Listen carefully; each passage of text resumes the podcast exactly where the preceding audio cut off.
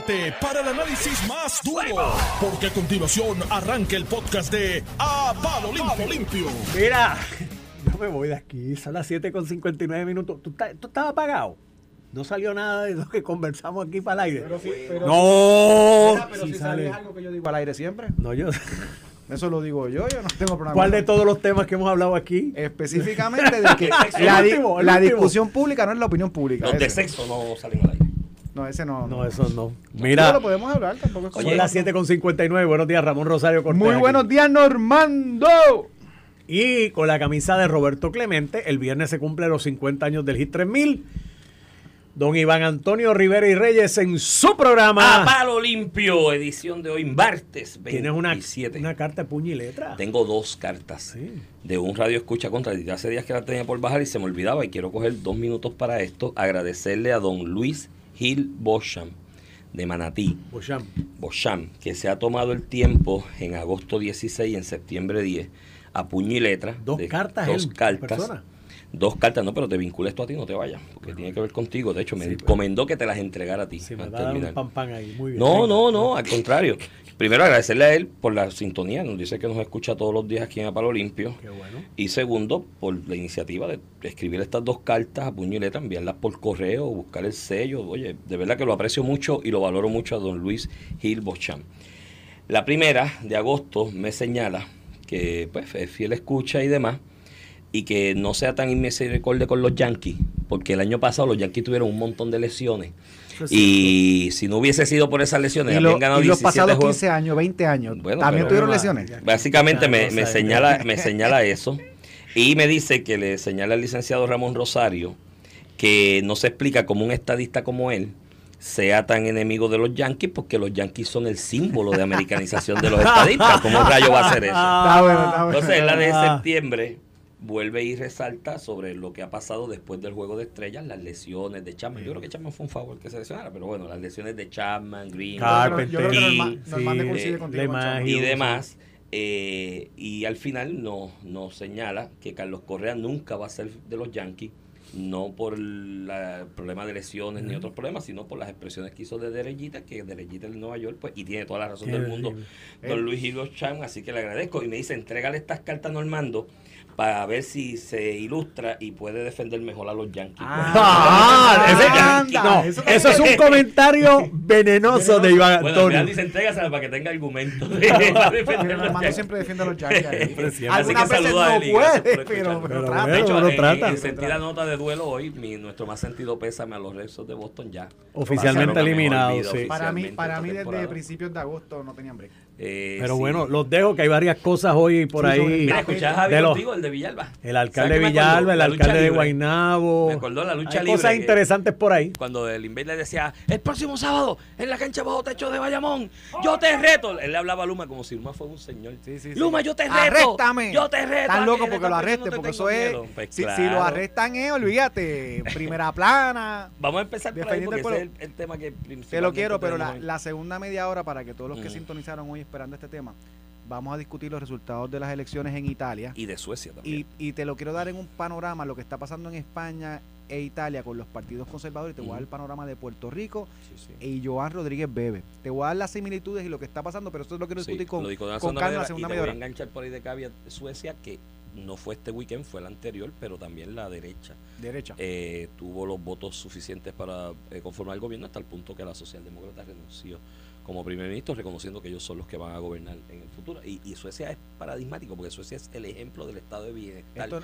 socialdemócrata en Europa. que esto no, se Y- discute en Puerto Rico, pero es importante que lo discutamos. Hay unas no, tendencias. No es porque usted sea conservador o no conservador, es para que usted vea que lo que pasa en el mundo tiene una injerencia en lo que está pasando en Puerto Rico y no puede atar cabos. Eso es pues, así. Ese análisis lo vamos Y a eso hacer. te lo uno con las protestas en Colombia, que Petro lo que lleva son un par de meses de presidente y lo que está en la calle en Colombia en este Eh, momento. Perdóname, es Boric. eh, Boric, Boric sí, está ya, ya no, no, Ya políticamente es inviable. Es inviable. Mira, de hecho, los líderes de izquierda es, es, es magistral porque todos los discursos son apartándose. Mira, Mon en vivo. Amos, no tanto como tú. Tú te ves mejor que nosotros. Alegro verte. Mira, Saludos. Iván, y, y- me imagino. Este, y sin lugar a dudas, este, son cosas que tenemos que discutir, pero volviendo un poquito más a lo local, a lo inmediato, que es la respuesta al huracán, ayer organizadamente salió algunos alcaldes del Partido Popular, y digo algunos alcaldes del Partido Popular porque no son todos. La asociación es bien grande, la asociación tiene como cuarenta y pico de... 48, 47, no, como 45, no, usted menos, 41 por ahí. 45. 45. Sí, son y bueno, no tienen Mayagüez porque Mayagüez se le salió de la asociación hace unos años. No tiene alcalde Mayagüez, tiene un interino. Bueno, no sé si el interino sea miembro de la asociación. Rolando en algún momento estuvo medio Pero digo algunos porque por otro lado, irónicamente ayer salió públicamente el alcalde de Carolina, un alcalde como José Aponte de, de peso pesado en el Partido Popular, contrarrestando todo lo que está tratando de hacer Javier Hernández desde, como presidente de la asociación, básicamente diciendo que su experiencia ha sido otra, que él ha puesto a disposición sus recursos a Luma y de forma coordinada han podido energizar todo Carolina, o la gran parte eh, de Carolina. Y eso es un cantazo directo a lo que ha tratado de vender eh, alcaldes del Partido Popular como, como el de Isabela. Por el otro lado del PNP. No, no, y también sumando. Y, Ramón Luis le dio un leñazo. Pero fíjate que el discurso. Al de, el discurso San Sebastián que, que recogió velas, que fue el más, el más vocal cuando María de que yo tomo esto en mis manos lo vi ayer. No, no, ayer, ayer en jugando pelotadura básicamente dijo que, que, había que poner ayuda a disposición de Luma, pero no se podía hacer algo. que fue lo que él hizo en energía eléctrica? Porque con la autoridad y Pepino Power lo que hizo fue coordinar el trabajo con la autoridad eléctrica, que es distinto. Por si acaso, la autoridad, y, y, déjame que te interrumpa en esto, para que los que tienen poca memoria, los que están diciendo que Luma son unos abusadores porque no dejan que a los alcaldes la hacer. Autoridad no, con Pepino Power, el alcalde de San Sebastián está muy consciente que en aquel momento la autoridad de energía eléctrica no, lo dejó.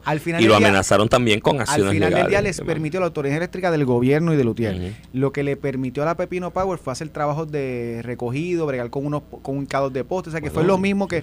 Pero a lo que voy es que el contraste del alcalde de Carolina, mira, yo estoy, yo estoy pidiendo la Luma que tú necesitas. Y lo que tú necesitas, yo te ayudo y se apoyo a restablecer eh, Carolina, que es similar al discurso de Bayamón y Ramón Luis.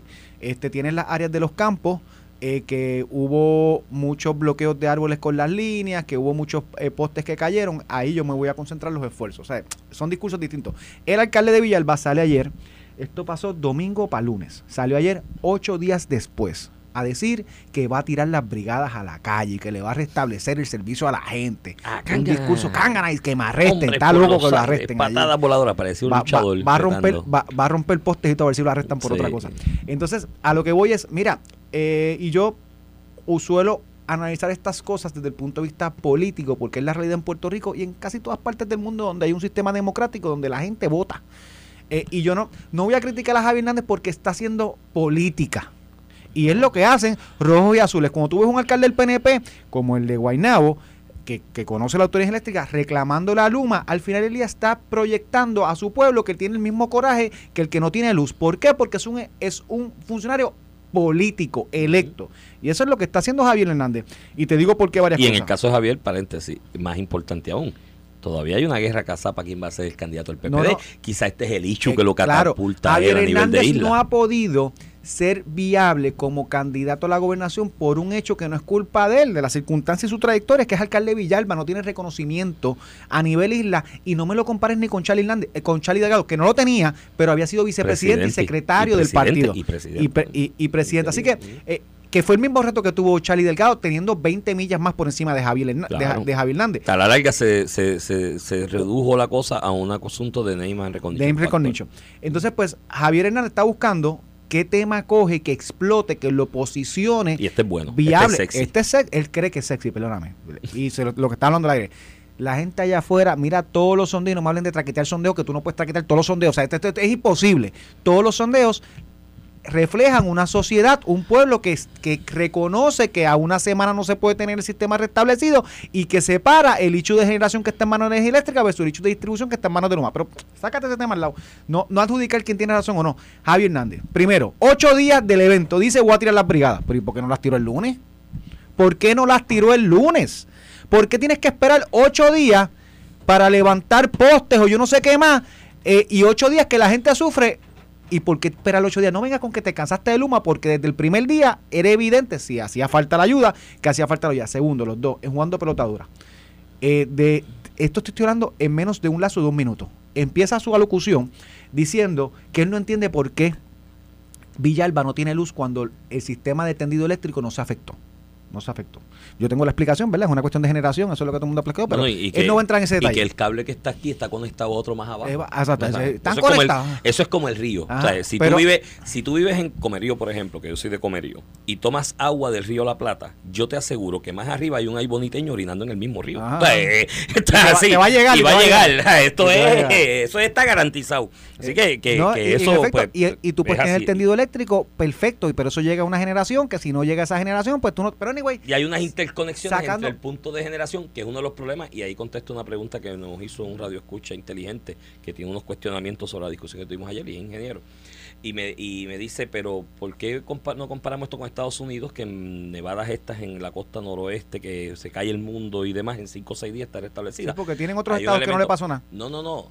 No tan solo eso, que de la forma en que está diseñado el punto de generación y el punto de transmisión hasta el receptor, que es el cliente, no hay los obstáculos topográficos y geográficos que hay en Puerto Rico. Y que aquí tenemos encima la mala costumbre de sembrar los palos al lado de Y los de los micro, tendidos. y son microredes, no es como en Sí, Puerto Rico, que es una sola red donde el Y norte la coge mayoría el de la generación es en el sur para el consumo. Pero sacando norte. ese tema, para que en, en espacio de un minuto pasó de que él no entiende cómo energía eléctrica no tiene el- no, cómo él no tiene energía eléctrica cuando la infraestructura de los tendidos eléctricos no sufrió daño, percance.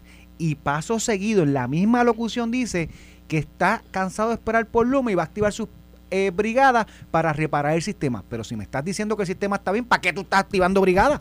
Si el tendido eléctrico, es un- o sea, si eh, tú, me estás diciendo, eso es un buen análisis, yo no entiendo fíjate. por qué no hay luz, porque el tendido está perfecto, pero voy a activar mi brigada. ¿Para qué vas a activar Sí, tu brigada? perfecto. O sea, y, y, Ujú. y by the way, la otra pregunta que nadie se atreve a hacer. Sí, eso es un buen punto. ¿Cuántas fíjate. brigadas vas a activar? Porque los municipios, incluyendo Villalba, están chavados, dicen que no tienen presupuesto, que no tienen empleados, que no. por eso no lo bla, han bla, activado. Bla, bla. Por Pues, eso es que están en el aguaje. Pero vamos a activar las brigadas, menos un Bayamón, un Carolina, eh, tal vez uno o dos más. Guaynabo. Guaynabo, ah, Guaynabo, cuidado, no es lo mismo. su- su no es lo mismo. económica. Pero, pero dime a Villalba, voy a activar mi brigada. Dime qué brigada tú vas a activar. Dime ¿Con qué cuántos chavo? camiones ¿Con tú tienes. No, no, cuántos contratados tienes. ¿Cuántos camiones contratados tú tienes y cuántos empleados tú vas a dedicar a qué? y tú contratas. Para que te digan, no para que te digan, para que te digan que tienen una canasta y cinco empleados que saben de eso. O sea, eh, al final del día, esa pregunta, pero vas a activar brigadas, ¿cuántas? Te voy a dar por qué no le repudio a Javier Hernández porque lo ¿Cuál que es el plan? ¿Cuál es una el plan? No, no, aparte de la Ajá, cuántas son ¿dónde las vamos a ¿cuál es el plan? ¿Por, por dónde vas a empezar? ¿Cuántos postes tú tienes en tu almacén? Iván, ¿cuántos postes tiene un municipio? ¿Cuántos postes tiene un municipio para reparar?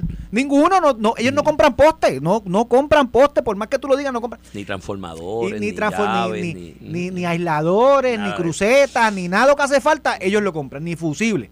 Pero al, al final no es, del que- día, no es algo que sobre que vayas a la ferretería a la esquina y yo lo soy, yo soy más práctico y lo analizo desde el punto de vista político. Yo entiendo la, yo entiendo la razón de el ataque, cómo y cuándo. Hay unas proyecciones, ya Puerto Rico tiene 60 y pico por ciento.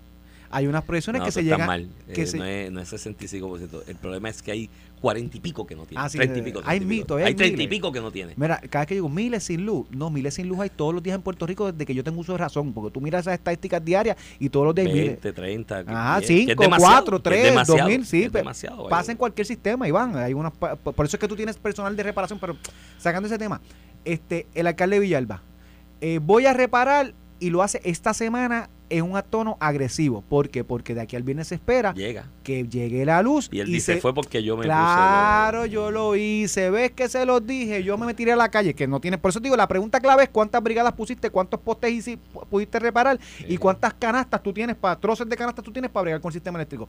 Esa pregunta es esencial porque te podrá decir si en efecto puede tener algún impacto en, el- en la reparación del sistema y no la tiene, punto. Mira, yo vi... Pero le saca ventaja política. yo y escuché al, al de Guaynabo ahorita también, porque hay uno popular y uno PNP, ¿no? En esto que está dándole. El, de Bayamón hizo su manifestación la semana pasada, pero ahora está en coordinación con Luma y están llegando Y lo ha dicho así, lo ha dicho unos así. acuerdos de Y entendimiento. de hecho. Bayamón, Ujú. Bayamón y San Juan es- están dentro de las circunstancias arriba casi todo. Sí, sí, sí, eh, son de los municipios que más, que más servicio tienen. Eh, a mí esta discusión de los alcaldes y de la forma en que se ha planteado públicamente me recuerda a los borrachitos en la barra, ¿oíste? ¿Tú sabes cuando están los borrachitos en la barra que uno miró mal al otro y el otro se sintió ofendido y le dijo algo y el otro le zumbó algo para atrás. Y viene el borrachito y dice, no me aguanten, no me aguanten que lo mato, no me aguanten y todo el mundo dice, pero flaco, nadie, te, está aguantando, mete mano, pero el alcalde es lo mismo, vamos a hacerlo y vamos a tirar nuestras brigadas y yo escuché al de Villalbico, digo, te hago la analogía con la lucha libre, me acordé de Hugo Sabinovich allá y de Barrabás y el Invade, este próximo sábado en la cancha bajo techo de cagua, yo te voy. Así le decía, le, le hablaba a Luma como si fuera un señor. Yo le digo a Luma como si fuera un, ser vivo, una persona a la que le estaba hablando, que camino me intimidan y demás. Pero flaco, hazlo. Si nadie te está aguantando. ¿Sabes? Porque mírate el planteamiento. Luma tiene que hacer la salvedad y tiene que hacer el señalamiento de, mira, esto no es algarete el tú irte por allí a subir eh, eh, circuitos y abrirlos y energizar sin coordinación con los trabajos que nosotros podamos estar haciendo. Está bien, no lo van a hacer, pero Luma tiene que hacerle el statement a los efectos de que si viene una demanda, el día que una caja, casa coja fuego por, por algo mal eh, realizado, tienen o, inmunidad. O muera alguien, no tienen, inmunidad. limitada. Está bien, pero Luma tiene inmunidad limitada. Sí, pero tiene que hacerle el advice de que hizo algo. Estoy hablando del municipio. No, el municipio, No, para esto no es inmune. Porque ¿Viste lo que pasó en Isabela? Para mí, la inmunidad no llega ¿Viste el caso de Isabela? No vi el reciente. Eh, de los que se atrevieron a bregar con la línea y Luma, como no haces coordinación, Luma iba a energizar un sector que pasaba esa línea. Dale, gracias a Dios que los empleados del municipio de Isabela, que se habían tirado a la calle a reparar sin coordinación, no estaban tocando la línea cuando se energizó. Mira para allá. Y pasó un revolú allí que explotó medio mundo, pero como no estaban en contacto con la línea, si no pues, hubieran muerto personas. Eso pasó en Isabela. Y todos estos alcaldes saben que si ponen, que by the way, cuando el municipio de Bayamón dijo que iba a reparar, claramente dijo, no, yo voy a dejar aquello, si hay un poste roto, lo dejo para que ellos energicen, pongan la línea, si veo que hay maleza o derrumbe, trabajo con eso alrededor de la línea energética, pero no es energizar. Entonces el de Isabela se puso a bregar con las líneas y por poco mata empleados, eso es pues así. Pero el asunto es que, que hay unas expresiones al respecto, pero todo el mundo está cacareando ayer, desde ayer, de que la ley de municipios autónomos, en esas cosas populistas que le pusieron esa ley de municipios autónomos, ahora no elimina, no, no exigieron subasta para asfalto ni para Dios en esas enmiendas, pero bueno, en esas cosas populistas que le pusieron a la ley de municipios autónomos, pues nadie, eh, nadie eh, cuestionó ese planteamiento de que los municipios pueden regeneralizar, pues eso fue para base de la experiencia María y de lo que pasó en San Sebastián y demás y la discusión pública que se generó entonces. Pero si ustedes están tan seguros y convencidos que eso es la ley, que la ley es la que te da la autoridad, hazlo gallo. ¿Por qué estás haciendo una conferencia de prensa para amenazar con que lo vas a hacer? ¿Por qué dices que le voy a dar hasta tal día para si no yo? Pues hazlo, gallo. Que los arresten porque tú lo haces. le sacan provecho político. Por eso, pero tú lo haces. Es que no los van a arrestar, yo ni los arresto, yo lo dejo, flaco. Ah, carga con tus consecuencias. Tienes, un punto de que puedes estar arriesgando vida. Por eso, está bien, pero mira, que, que, cada cual, yo hago la advertencia, si, si matas a alguien, le pega fuego a alguien, allá tú con tu responsabilidad. Pero lo que me refiero es que si estás tan convencido que la ley te lo autoriza, mete mano, gallo. no me hagas aguaje, si empieza a hacerlo ya. del código pero del, lo que, del 2020, sí, es un copy paste. Es un copy paste. ¿Por qué, sí, ¿Por qué esperar ocho días? Entonces, el asunto, eh, por eso, a eso me refiero, hazlo, no hagas el aguaje. Y están aguajeando. Y lamentablemente estamos el de Guaynabo, eh, Eduardo Nil, que estuvo aquí con Normando ahorita yo tengo esta teoría y conocemos, tenemos amigos en común, estuvieron por allí, de que una vez tú estuviste en energía eléctrica y estuviste en Lautiel, tú sales de Lautiel, pero Lautiel no sale de ti, vive en ti esa mentalidad y esa manera de pensar. Digo, amén también. No hay PNP y populares, hay energéticos. Hay energéticos. Se vuelve una. Sí, es una clase, es un, es un, es un, de hecho, hay una sociedad. Hay un trabajo que yo hice, una clase de marxismo fuera de Puerto Rico, que pues, la tesis de, del que dicta la clase, de hecho un trabajo académico de él, de que el, en esta la supuesta lucha de clases ya el burócrata no es la clase dominante, eh, perdóname, no es el burgués la clase dominante, es el burócrata. Y yo usé como ejemplo la UTIEL, de cómo una burocracia dentro de la burocracia se convirtió en el, en el, en el ente, ¿no? Y en, el, y en la razón de ser. Y, y de hecho saqué buena nota, el tipo dijo, mira, un ejemplo interesante. El asunto es que, que, el, que, que una vez tú estás allí, eso no sale de ti, es una mentalidad. Y en el caso del alcalde Guaynabo, tiene a media familia allí trabajando. Porque aquí todo el mundo en Puerto Rico sabe que los hijos de Estolonil nacían y con el certificado de nacimiento le daban el contrato de la prepa. Allí trabajaban como tres, cuatro, cinco, qué sé yo. Tres. Algo así. Era como que. Entonces no sale esa mentalidad de ti y él está hablando como pues. Ah, pero como empleado que fue. Tremendo, tremendo empleado en eléctrica. y todo el mundo lo. Oye, por eso llega el alcalde en gran medida, porque la gente de Guaynabo lo reconocía como que en estas situaciones era uno de los más vocales. Fue uno de los que continuó trabajando con Luma. Claro, sí. Se movió a Luma y siguió trabajando. Por eso, entonces. Eh, eh, la gente lo reconoce así y pues esa mentalidad no ha salido de ellos. A punto y, a la larga, indistintamente de lo que se quiera reflejar, yo sigo insistiendo que el dato real es que si comparas este fenómeno con Hortens, que fue más o menos, bueno, no fue más o menos, fue la misma trayectoria. Hay una, yo puse en mis redes la semana pasada unos no, visuales del mapa del satélite. Y, los, datos, de los, vientos. Rodríguez los puso, yo los retuiteé exactamente lo mismo. Exactamente lo mismo. La realidad es que en tiempo, yo no estoy diciendo que la semana que viene va a ser otra cosa o dentro de un mes otra, a lo mejor estos arrastran los pies y dentro de un mes estamos peor que lo que estuvimos en un mes cuando Orten. Pero hoy, hoy, a una semana. La comisión residente tuvo que reconocerlo. Ah, porque tú sabes cómo le dice eso. Cuando tú le ves las glándulas reproductivas exteriorizadas al perro. Cuando ves los números y las comparaciones objetivamente, una persona que ha sido como la comisión residente, bien crítica de, Luma. Y fue empleada y, bien crítica de Luma, tienes que reconocerlo bien. Habrá gente que no lo quiera ver nunca. Le puedes poner los datos, eso, lo Eso es lo que hay ahí. Hasta el día de hoy, esa es la realidad. Mañana la pueden embarrar Podemos llegar al mes que viene y en, un mes decir, ah, eh, cuando Hortens a 30 días del paso del fenómeno estábamos aquí y hoy estamos más lentos. Eso puede pasar en un mes, yo no estoy poniendo las manos en el Hoy, objetivamente, ese no es el caso. Hoy, objetivamente, ese no es el caso. Y sobre esas preguntas, otras preguntas que me hace esta, esta persona, que trato de contestarlas al aire y después las contesto en más detalle quizás en otra ocasión, de qué ha pasado durante estos cinco años después de María para el restablecimiento del sistema de energía eléctrica? Pues bueno, la respuesta es sencilla aquí se ha perdido demasiado tiempo atendiendo unos requisitos de burocracia adicional que nos impuso FEMA desde la asignación de esos fondos para el restablecimiento del sistema energético y lo que aprobó el Congreso y demás, porque aquí se partió de una premisa que no estaba infundada tampoco, ¿no? De que aquí había un montón de corruptos, un chorro de pillos, porque en huracán anterior se habían robado hasta los clavos de la cruz, gente iba presa por lo más malos manejos de fondos. Los que terminaron robando algo. Fueron los de FEMA finalmente, y esos son los que están con ahora. Pero pusieron esos requisitos adicionales y hay unos requisitos ahí, desde María, que son prácticamente imposibles de cumplir, ¿me entiendes? Y eso ha retrasado sustancialmente. Y lamentablemente a cinco años del paso de María todavía estamos en diseño de lo que es que se va a hacer, amén de que esto tiene que pasar por la Comisión de Energía, el negociado de, Energía, también que apruebe, o sea que es otra capa de burocracia dentro de una teoría aquí de que ese negociado, pero bueno, yo tengo mi teoría sobre el negociado, no la voy a, otro día para eso tengo para otro programa, que también retrasa el asunto, así que estamos en prácticamente etapa de diseño que quizás en esa etapa de diseño que estamos ahora y que haya pasado este evento es bueno porque se le puede demostrar al americano que está poniendo el billete, mira, flaco, estos requisitos me los tienes que bajar, hermano, porque esto no puede seguir esperando, el año que viene nos coge otro y estamos en NUT todavía. Y además que estos sistemas toman 5, 6, 7, 8, 10 años reconstruirse completo porque son complejos.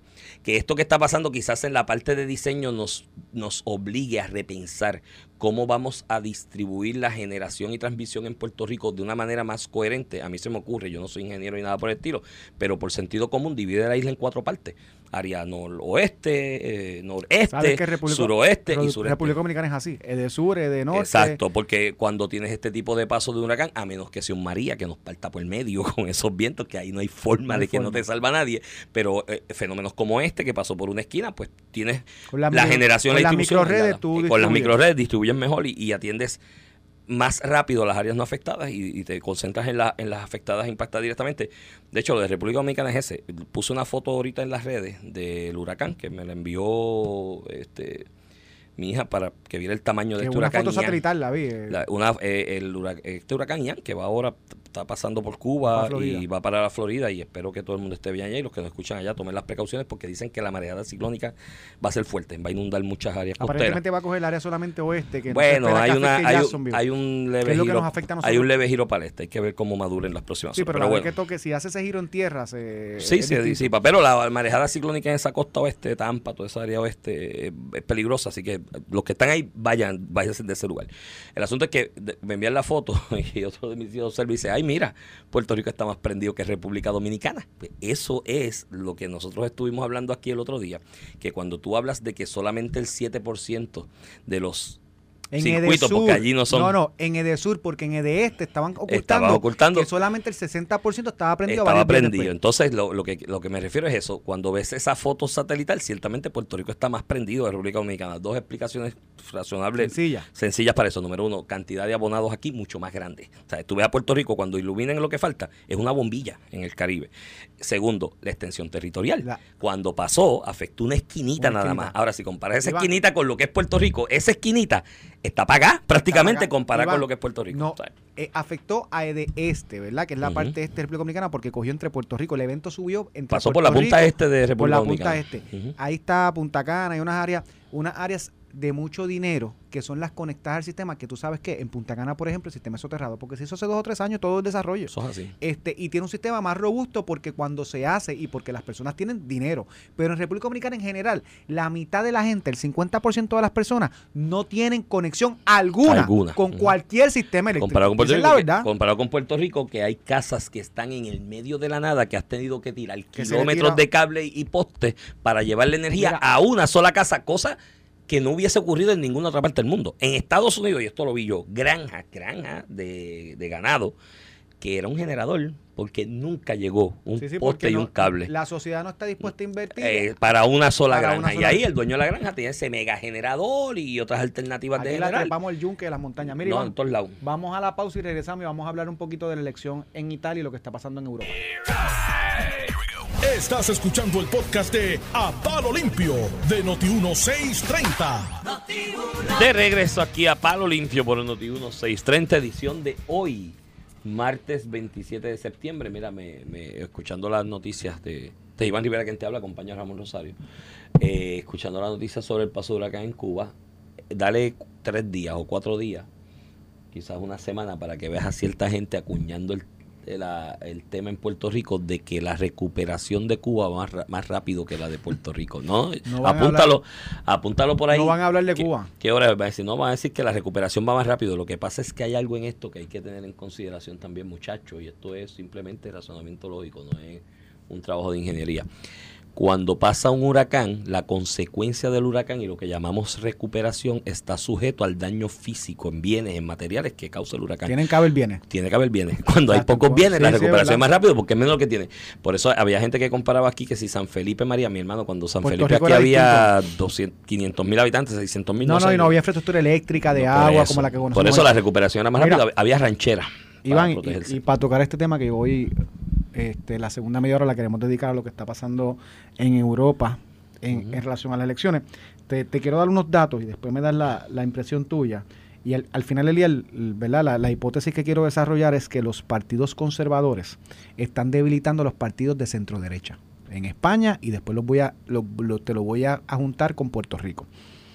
Y, esto en Puerto Rico con Proyecto Dignidad y el Partido Nuevo Progresista, un partido que se considera centro derecha como el PNP, como Proyecto Dignidad ha socavado esa fuerza electoral y después te lo voy a dar con números. Mira, en Italia, el partido de derecha más conservador que se, se llaman Hermanos de Italia, Italia Brothers, eh, subió de 4% en las elecciones generales del 2018, 4% a 26% estas elecciones y convertirse en el partido de mayoría. O sea, el partido centro derecha en Italia quedó segundo y hicieron una coalición con este partido para llegar a 44% versus el 20 y pico que salió la, la coalición de izquierda. O sea, le dieron una pela por el doble.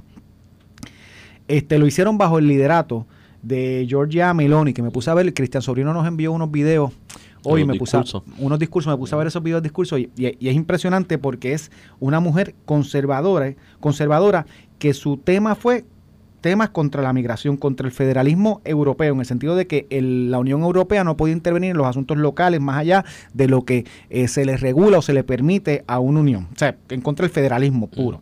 Le- es- eh, centrada el discurso de ella en la religión y el patriotismo. Eh, la trataron de caricaturizar en los medios diciéndole que, que estaba en con que era que era era lo más parecido a Mussolini, un dictador que tuvo Italia para allá para la se- Segunda Guerra Mundial. La trataron de criticar por sus posturas en contra de la ideo- ideología de género como mecanismo para empujar medidas de izquierda, que es lo que hablamos aquí a cada rato nosotros. Eh, temas contra la, contra la migración, como, como Italia se ha habido afectado con pobreza y criminalidad por una migración desmedida y no regulada. Este trataron, ella tiene un discurso de mover a Europa, a la Unión Europea, de Angela Merkel, que se fue ahora, la que era eh, primer ministro en Alemania, eh, a moverla a una Europa conservadora. Este, y vuelvo y te digo, y a pesar de todo el ataque de la media, de la prensa, que la trataron de caricaturizar, caricaturizar ganó las elecciones porque, vuelvo y lo repito, la discusión pública, que es lo que se ve en los medios, en, en las emisoras de radio, en los análisis, en prensa, televisión, no es necesariamente la opinión pública. Y aunque la izquierda en Italia tenía la gran parte de los medios, no tenía la gente.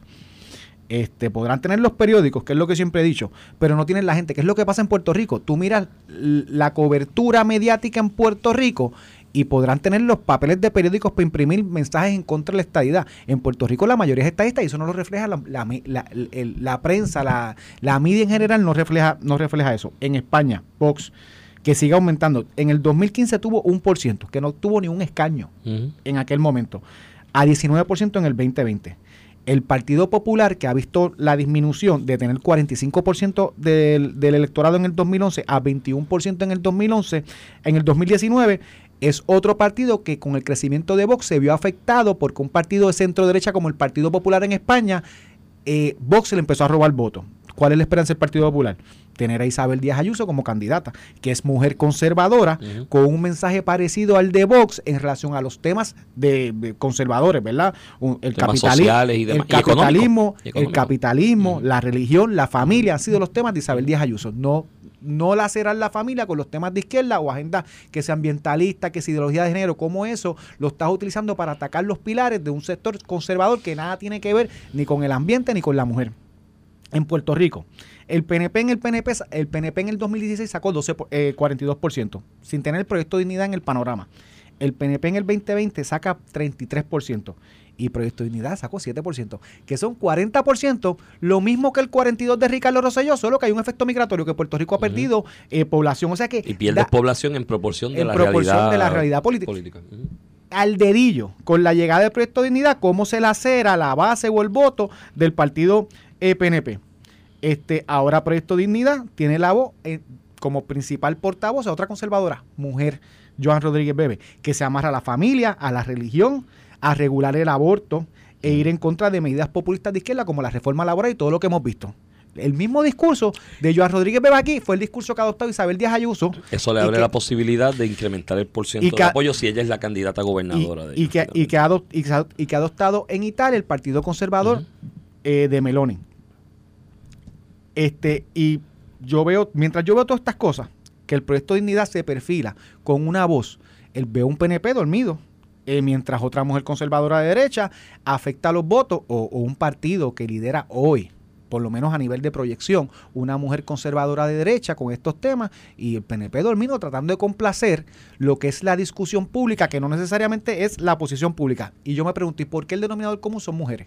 porque en España ha sido exitoso el discurso fuerte de la derecha en Italia y en Puerto Rico, porque cuando una mujer habla contra lo que han utilizado estos sectores de izquierdas para empujar, como el ambiente, como la ideología de género, eh, como, como la comunidad LGBT, es difícil que un hombre haga el ataque fuerte y los desenmascare sin que lo tilden de machista. Entonces, una mujer es, impenetrable cuando habla de que tú no, tú, no lo que no quieres es empujar la ideología o la igualdad de los géneros, tú lo que quieres igual, eh, empujar es medidas de izquierda socialistas que no puedes hacerlo a través del voto directo. Y cuando tú miras este discurso, pues es complicado tú decirle a una mujer, ah, que tú eres machista.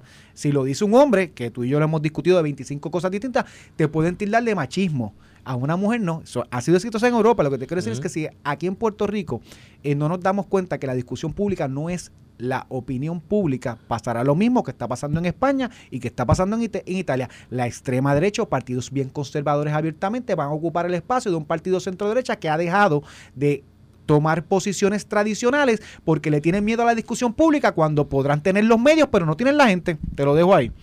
Mira, eh, eso te lo voy a añadir, los resultados hace dos fines de semana atrás de eh, Suecia también. Eh, Suecia en toda la historia de la existencia de los partidos ¿no? y de la democracia, por decirlo de alguna manera, en, en, en ese país, la derecha, o por lo menos centro derecha, solamente ha gobernado en dos ocasiones.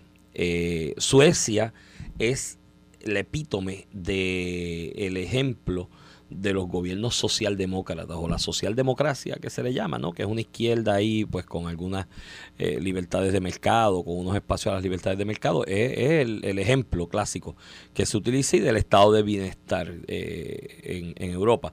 Y también pues sufrió un revés hace dos fines de semana atrás. Ya la, la primer ministro, que es de centro izquierda, ha reconocido la derrota eh, se, se, plantea como posible líder de la oposición y se está permitiendo y dando el espacio para que la centro derecha y la extrema derecha, que va con, eh, Ramón, un mensaje similar al de la que acaba de ganar y va a conformar el gobierno en Italia, que es protección de la iglesia, la familia, un discurso antimigrante, ¿no? bajo el planteamiento de que le hemos abierto las puertas a todo el mundo y los que nos traen es pobreza y criminalidad. Eh, ese, ese, ese, ese, ese grupo de la extrema derecha en Suecia también va a conformar gobierno. Aquí hay varias cosas que están pasando y te lo voy a juntar con otro referéndum. Por primera vez en la historia de Cuba, desde que llegaron los Castro y la revolución, hubo un referéndum para algo, ¿viste? Por fin, en, algún momento.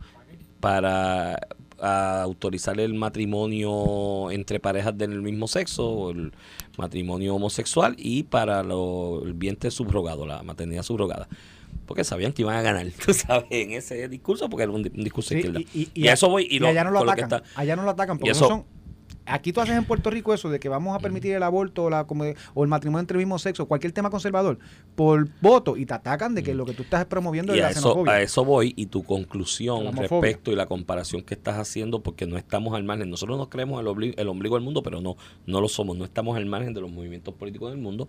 Muchas de las influencias políticas y discursivas en el mundo se cuecen en estos grupos de internacionales que se reúnen cada cierto tiempo a diseñar estrategias, se apoyan, hay apoyos internacionales de estos grupos que tienen unas ideologías de izquierda que de alguna manera pues las quieren adelantar y expandir por el mundo, aquel proyecto de Marx en algún momento, ¿no? de Carlos Marx y, Engels, y que lo tergiversó Bakunin y lo llevó a Rusia en una tergiversación que, de hecho, hay un hay una filósofo eh, alemana que publicó un libro recientemente sobre ese tema en español, lo estoy mandando a buscar, creo que ya lo están eh, publicando en España, donde ella dice, mira, aquello que hizo, que hizo Lenin en Rusia, con la traducción aquella de Bakunin de, de los escritos de Marx y crearon eso que le llamaban el comunismo, lo que hizo fue que allanó el camino para el desarrollo del capitalismo en Europa, porque era tan bisagro lo que estaba montando allí que la gente dijo, espérate, eso no es lo que yo quiero. Y hace un análisis sobre estas tendencias que se están dando hoy día y, va a ser interesante acercarse a ese trabajo. Ahora bien, dicho eso, tu planteamiento no es irracional y demuestra una tendencia en el mundo y te la voy a explicar por qué. El sistema capitalista es el que ha dominado el mundo, el capital, el capitalismo, el movimiento, la libertad de mercado, de alguna manera es lo que ha movido el mundo durante los últimos 140 años aproximadamente. En 140 años el capitalismo ha creado más riqueza, bienes, servicios y comodidades al servicio de la humanidad que cualquier otro sistema de los que habíamos tenido económicos en el mundo, entiéndase el feudalismo, entiéndase la esclavitud, cuando los sistemas se movían a base de esclavos y demás, y con las guerras que venían. Así que ese, eso es lo que la gente ha vivido durante los últimos 140 años. ¿Cuáles son, y lo vuelvo y repito, lo habíamos hablado, pero repaso brevemente, cuáles son los, las tres estructuras que la izquierda identifica que sostienen el capitalismo? Escuela, iglesia y familia. Pues hay que hacer un ataque directo y por eso tú ves movimientos en centros de comunicación en el mundo. Hay cadenas de televisión por cable, de estas que producen películas por ello mismo y ahora mismo las nuevas aplicaciones, que si en un proyecto que tú llevas no tienes una pareja homosexual dentro del plot, aunque no tenga ningún otro encaje dentro del libreto, pues no, no te la dejan pasar. O sea, te lo piden. Eh. Te dan un incentivo si, si tienes de publicar, si tienes esa, esa realidad, porque hay unas fuerzas de comunicación. Después de la pandemia, Ramón, el capitalismo, no el capitalismo, después de la pandemia, el mundo económico está sufriendo. Hay una, unos efectos inflacionarios naturales de la pandemia. Hubo unos menoscabos de capital y riquezas de muchas de las naciones que se metieron en esta aventura de tratar de atajar la naturaleza, porque la pandemia, el virus, era una cuestión de la naturaleza. Desde que el mundo es mundo hay virus, y hay pandemia, y hay epidemia. Aquí nos metimos en esta carrera de tratar de ir en contra de la naturaleza. Yo para mí era gracioso porque muchos de estos de izquierda que cuando tú le hablas de la Biblia y le hablas de la teoría de Adán y Eva, que pues la, la iglesia ya admite que es un simbolismo de la intervención de Dios en la creación del ser humano y tú hablas de esa, de, de, de, de, esa, de esos filosofías ¿no? Eh, cristianas, rápido te dicen, ay, qué ridículo, el que tenía la razón era Darwin, y esto es que hemos evolucionado y evolucionamos del mono y estamos aquí hoy. Pero entonces cuando vino la pandemia, esos mismos que eran darwinianos, tú le decías, pues deja que Darwin se manifieste. ¿Qué decía Darwin? Que las especies más fuertes sobreviven y las otras no. No, ahí había que atajarla. Y muchos países degradaron su riqueza tratando de atajar la naturaleza en algo que era imposible, porque va lo mismo antes y después, y busca las estadísticas de lo del coronavirus y demás, y las muertes que siguen prevaleciendo en el mundo, comparación cuando no prevalecía nada. Entonces, o cuando no había alternativa. Entonces, el asunto es que todo el mundo menoscabó su riqueza, está la inflación dándole por el medio a todos los países ¿Y qué es lo que está mirando la gente? Una vuelta al pasado. Es volver a retomar esas bases que fundaron lo que yo conozco. Mi vida en sociedad, lo que yo conozco, que es lo que me trajo aquí, que me ayudó a desarrollarme, que me ayudó a desarrollar mi familia, que me ayudó a que mi pueblo, mi vecindario, mi municipio, mi país estuviese mejor, que ha sido atacado, yo quiero recuperarlo. Y por eso personas que han abrazado ese discurso, que lo están defendiendo con fundamento, porque también hay loquitos, ¿no? Que lo defienden con unos argumentos que tú dices, Dios mío, pero aguántelo. Que como Díaz Ayuso, como esta, esta, esta que va a ser primer ministro o presidente italiana eh, próximamente, lo que ocurrió en Suecia, está retomándose eso. Y es una añoranza de la gente a volver a encarrilarnos en la vía de desarrollo y progreso que llevábamos, que está en precario ahora mismo. Y ellos miran Pablo y dicen, espérate, esto no está bien y a veces la gente lo hace de manera instintiva. Mira hacia el lado y dice, espérate, ¿qué está pasando aquí que, es distinto? ¿Y por dónde vamos? Vamos por mal camino. Ese refrán de que no vamos por buen camino, vamos por mal camino. Es que están viendo algo distinto que no es mejor y que atenta a lo que nos trajo hasta el día de hoy. Y yo creo que personas como estas van a seguir y grupos como estos van a seguir desarrollándose. España yo no veo ganando el PP. Hay ya grupos filtrando encuestas señalando que el candidato idóneo es Feijó, que es el, de la Comunidad Autónoma de Galicia, un buen miembro del Partido Popular Español, y que él es el que va a ganar y que es el que puede ganar. Ojo con eso. O sea, lo que tú señalas en España es una realidad. Yo no veo al PP ganando o, o conformando gobierno con suficientes votos con un Feijó de la vida o con un discurso de centro derecha. Aquí van a tener que mover el péndulo un poco hacia la derecha, hacia el discurso de Vox. Díaz Ayuso lo está haciendo muy hábilmente. Por eso ganó Madrid. Y veo, y veo, no, no, no es que ganó, es que ganó por una, pela. Entonces, veo que en la salida y la derecha eh, va a avanzar en España en una coalición entre el PPD, el PPD, el PP, que es el partido de centro derecha, y Vox, que es la extrema derecha.